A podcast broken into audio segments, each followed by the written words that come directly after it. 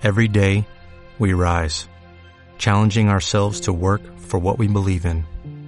At U.S. Border Patrol, protecting our borders is more than a job, it's a calling.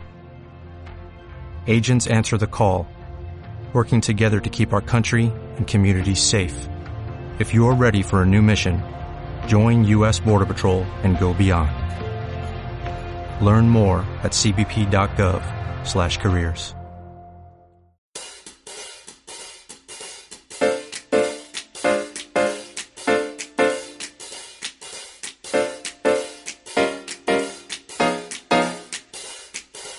Hola, muy buenos días, tardes, noches, o sea el momento que sea en que estés escuchando.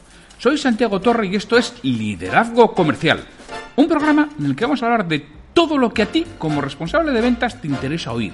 Un podcast para ayudar a directores comerciales, jefes de ventas, gerentes y propietarios de negocios en su día a día en aspectos comerciales y de liderazgo. Bienvenido. Antes de empezar, permíteme que te indique que trabajo con responsables de ventas y propietarios de empresa para que sus equipos comerciales consigan vender más y mejor con los mismos recursos. Luego, a través de formación y mentoría en productividad comercial y liderazgo. Si quieres formación de calidad para tu equipo comercial o mentoría para ti, me tienes en www.santiagotorre.com. Hola, hoy es el martes 26 de febrero de 2019. Ya sabes que los martes en esta temporada tenemos una historia o un relato sobre ventas o liderazgo. Hoy el relato sobre el que, el que voy a hablar es por qué tenemos rotación de comerciales, pero antes de empezar, hoy nos toca un CTA, un call to action, ya sabes, formacionenventas.com, en donde explico ese, ese curso de ventas en abierto que empiezo el 2 de abril y que estamos en estos momentos en periodo de preinscripciones. Si te interesa saber más o si te interesa prescribirte, formacionenventas.com. Y ahora ya, comenzamos.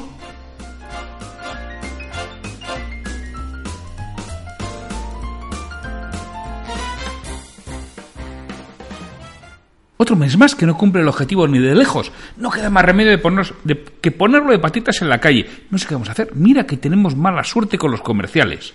Le decía Manu a su socio Chema. La verdad es que es imposible encontrar a alguien que valga. No sé cuántos llevamos ya. Eh, solo uno hacía bien el trabajo y se nos fue. A la otra vez a buscar. Estoy harto, decía su socio. Manu Chema tenía una pequeña empresa de distribución de productos alimentarios. Era un rosario de comerciales que iban y venían de ella con resultados prácticamente nulos.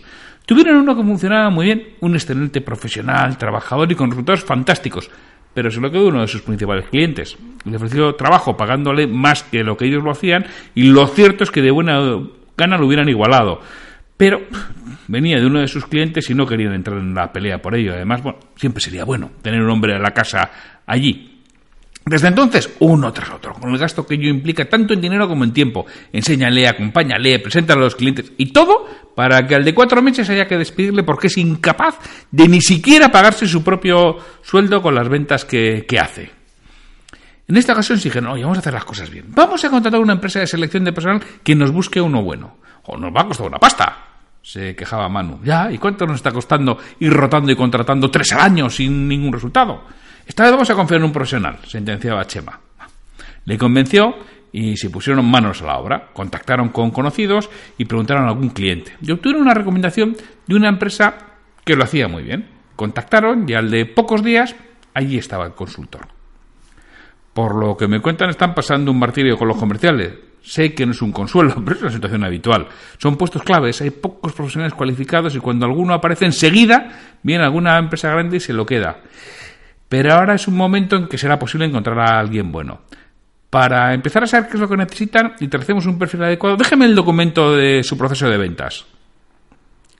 ¿Documento de qué? El documento de proceso de ventas. ¿Documento de proceso de ventas? No, nosotros no tenemos la ISO y eso no, no lo necesitamos. Contestaron a la vez, vamos, como si fueran gemelos, Manu y Chema. ¿No tienen documentado su proceso de venta y yo los pasos a seguir? No, no, ya le digo que no tenemos la ISO y no lo necesitamos. Perdonen, pero no es cuestión de la norma de calidad. Si esta lo, solicitara, que si no me equivoco no lo hace, es porque es básico para la correcta gestión comercial de la empresa. Miren, en ese documento se escriben todos los pasos que hay que dar para una venta. quiénes son los clientes objetivos, cuál es la proposición principal de venta, las garantías, cómo contactar con los clientes potenciales, las diferentes situaciones en las que se encuentran los prospectos antes de convertirse en cliente, etcétera. Además, es muy recomendable establecer las diferentes clasificaciones de APCI de clientes, que vayamos establecer por volumen de ventas, por margen de aportación, por incidencias ocurridas, por número de compras, por recomendaciones que uno realice. ¿eh? Es un documento paso, básico. Manu y Chema se miraban asustados, aterrados quizá. Habían llamado a un selector de personal que este les decía que hacía falta no sé cuántas cosas que jamás habían planteado y que eran imprescindibles para que su departamento comercial funcionara. Les estaba entrando una mezcla de escepticismo y angustia que les dejaba helados. Ahora no habían hecho ellos la selección como toda la vida, que era lo que siempre habían hecho. No sé si os estoy asustando. Vuestra cara ha cambiado y os veo blanco, les dijo el consultor de selección. a mí me está entrando un yuyo que no veas. Todo eso me está sonando a gran empresa. No es para nosotros. Aquí no es necesario, dijo Manu. ¿No es necesario? ¿Por qué creen que están teniendo esa rotación de comerciales? ¿Porque todos son unos paquetes y unos vagos que no hacen su trabajo? No, señores. Para que alguien haga bien su trabajo tenemos que tener muy claro qué tiene que hacer y tenemos que darle las pautas adecuadas a nuestro negocio. De lo contrario, lo estamos echando a la arena del circo a enfrentarse a media docena de leones con un cuchillo y si se lo llegamos a dar no pretendemos que lo traiga de casa.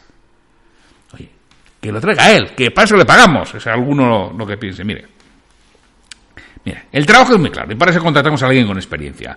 No contratamos a un novato. Aquí le enseñamos nuestros productos, le presentamos a los principales clientes, le damos un listado de todos los demás y todo lo que tiene que hacer es visitar a los que ya son eh, clientes y conseguir alguno nuevo al mes. Si eso es todo lo que necesitamos que hagamos, que ya lo él, que es el profesional, sentenció Chema.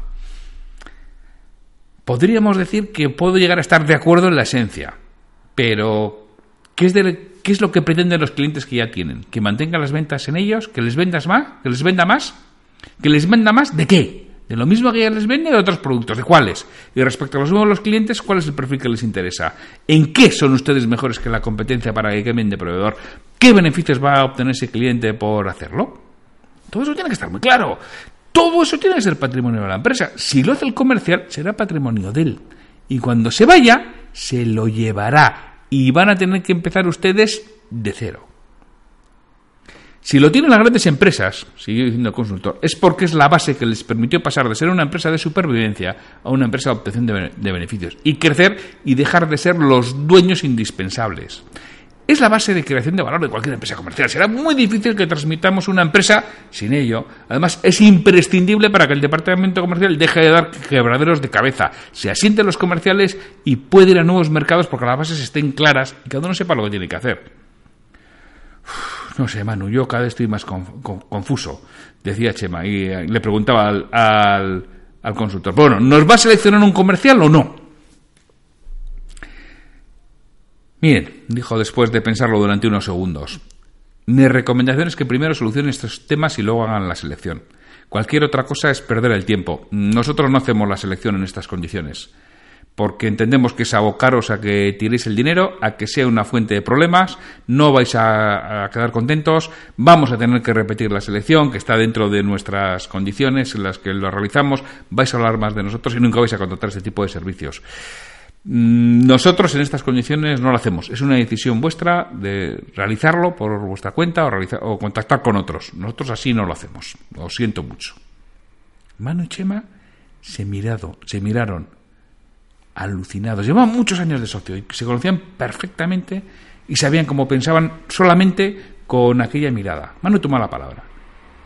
La verdad es que alguien que me dice que no me quiere vender me inspira confianza. Y por lo que conozco a Chema, a él también.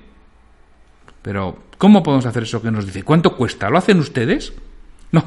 Nosotros nos dedicamos exclusivamente a la selección, formación y desarrollo de talento. No trabajamos consultoría comercial. Si quieren, les puedo poner en contacto con dos empresas que conozco que lo trabajan bien. Lo que sí les pido es que si lo van a hacer, una vez esté, nos encomienden a nosotros todo lo que hagan en el futuro relativo a la gestión de personas y, la formación. Esta conversación no es, no es ficticia, aunque sí es una recreación de una que sucedió hace unos años. Yo no estaba presente. Y la relato como me la contaron. Yo ayudé a redactar ese documento que no tenían. Esta conversación es una realidad habitual en el mundo de, la pyme, porque ¿Cuántos oyentes tienen documentado su proceso de venta? ¿Y detallado los mercados meta que quieren trabajar? ¿Cuántos han realizado el proceso de determinar su PPV? Y no hablo de pago por visión, sino de proposición principal de ventas. ¿Se hace un adecuado seguimiento de los prospectos y la situación en que se encuentran? ¿Y cuáles son los pasos siguientes en el embudo de venta? ¿Dan las pautas a su departamento comercial sobre qué vender, a quién vender y de qué, y de qué manera? ¿Se miden las visitas realizadas a prospectos y los ratios de conversión? ¿Cuántos tienen claros los márgenes brutos de aportación de los clientes y segmentos de mercado? ¿Se forma regularmente al equipo comercial en técnicas de venta y de cierre? ¿Se tienen identificados los indicadores comerciales fuera del importe o del número de venta? ¿Se posee por escrito una lista de ventajas y beneficios de trabajar con su empresa y con los productos? ¿Se tiene escrita y publicada la garantía que ofrecen a, sus clientes? ¿Se ha documentado el proceso de marketing y las campañas promocionales? ¿Se reúne semanalmente el equipo para saber en qué están trabajando y las dificultades que están encontrando y dónde están buscando áreas de mejora? Cuando escuchan de verdad su equipo, ¿cuántos escuchan de verdad su equipo de venta y establecen nuevas estrategias comerciales? Todo esto es lo que diferencia una empresa comercialmente exitosa de una que no lo es. Todo esto hace es lo que hace que una empresa tenga una base sólida de clientes o que estos dependan de la buena o mala gestión de una persona, que habitualmente es el dueño o una persona de confianza, pero si alguna vez falla, se nos desmorona como un castillo de naipes. Trabajar sobre cualquiera de estos puntos es agregar valor a la empresa, salirse del día a día y crear patrimonio para la compañía. Y créeme, si de verdad has sobrevivido hasta ahora sin ello, poder seguir haciéndolo. Pero si dedicas tiempo y esfuerzo a estos puntos vas a querer valor añadido. Y es cuando empezarás a trabajar de forma diferente y obtener resultados distintos en forma económica, de tiempo, equipo y estrés. Y ahora, para finalizar este episodio de por qué tenemos rotación de comerciales, déjame que te diga algunas ideas claves de todo lo que he contado. La rotación de comerciales suele ser uno de los mayores costes de las pymes. Es un coste oculto no manifiesto, por eso a veces no lo tenemos en cuenta. Y tener documentado el proceso de ventas y qué tienen que hacer los comerciales no es una exigencia de la norma ISO, sino una buena gestión de la empresa. Si no lo tienes hecho, documentar tu proceso de ventas va a ser una de las mejores inversiones que puedes realizar. El documento sobre cómo vender, a quién vender, qué hacer y cómo se va a controlar y medir la actividad comercial tiene que ser parte del patrimonio de la empresa. Y cuando digo parte del patrimonio de la empresa me refiero a que hay que activarlo, irlo amortizando, depreciando con el tiempo. Y antes de que valga cero, hay que trabajar en uno nuevo, porque los tiempos cambian. Y dejarse ayudar en lo que no es especialista es una señal de buena gestión empresarial. Si no tienes trabajado todo esto que hemos hablado aquí, es posible que te pase algo similar a lo de Manu y Chema. Yo te recomiendo que dediques algo de tiempo, algo de ganas, algo de fuerza para reflexionar sobre todo esto y, sobre todo ponerlo por escrito, porque todo lo que no está por escrito no existe y sobre todo no se puede transmitir.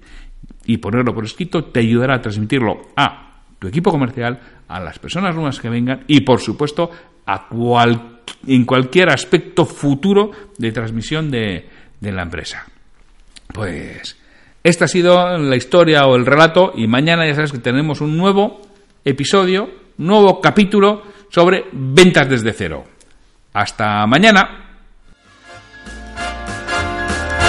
Me gustaría contar con vuestra retroalimentación y que me digáis qué es lo que quisierais escuchar, sobre todo para los monográficos de aspectos comerciales y de liderazgo. Si este episodio te ha aportado valor, te agradecería que lo compartas en redes sociales para que otras personas lo conozcan. Me ayudarás a ganar difusión y que este esfuerzo que realizo con el programa cobre sentido. Mira, si este episodio lo escuchas en iTunes, te agradecería una reseña de 5 estrellas en la plataforma. Si lo haces en iVoox, puedes darle al botón de me gusta en cada episodio que escuches o dejarme un comentario en lo que es el programa Liderazgo Comercial. Te lo agradeceré muchísimo y responderé todos los comentarios y haré mención en un nuevo episodio del podcast.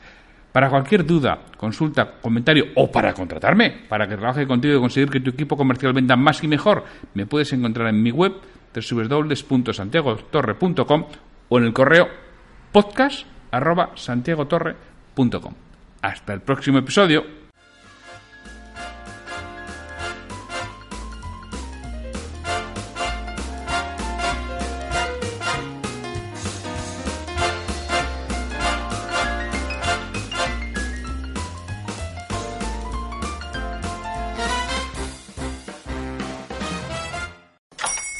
Hola, buenos días, mi pana. Buenos días, bienvenido a Sherwin Williams. ¡Ey! ¿Qué onda, compadre? ¿Qué onda? Ya tengo lista la pintura que ordenaste en el ProPlus app. Con más de 6.000 representantes en nuestras tiendas listos para atenderte en tu idioma y beneficios para contratistas que encontrarás en aliadopro.com. En Sherwin Williams somos el aliado del PRO.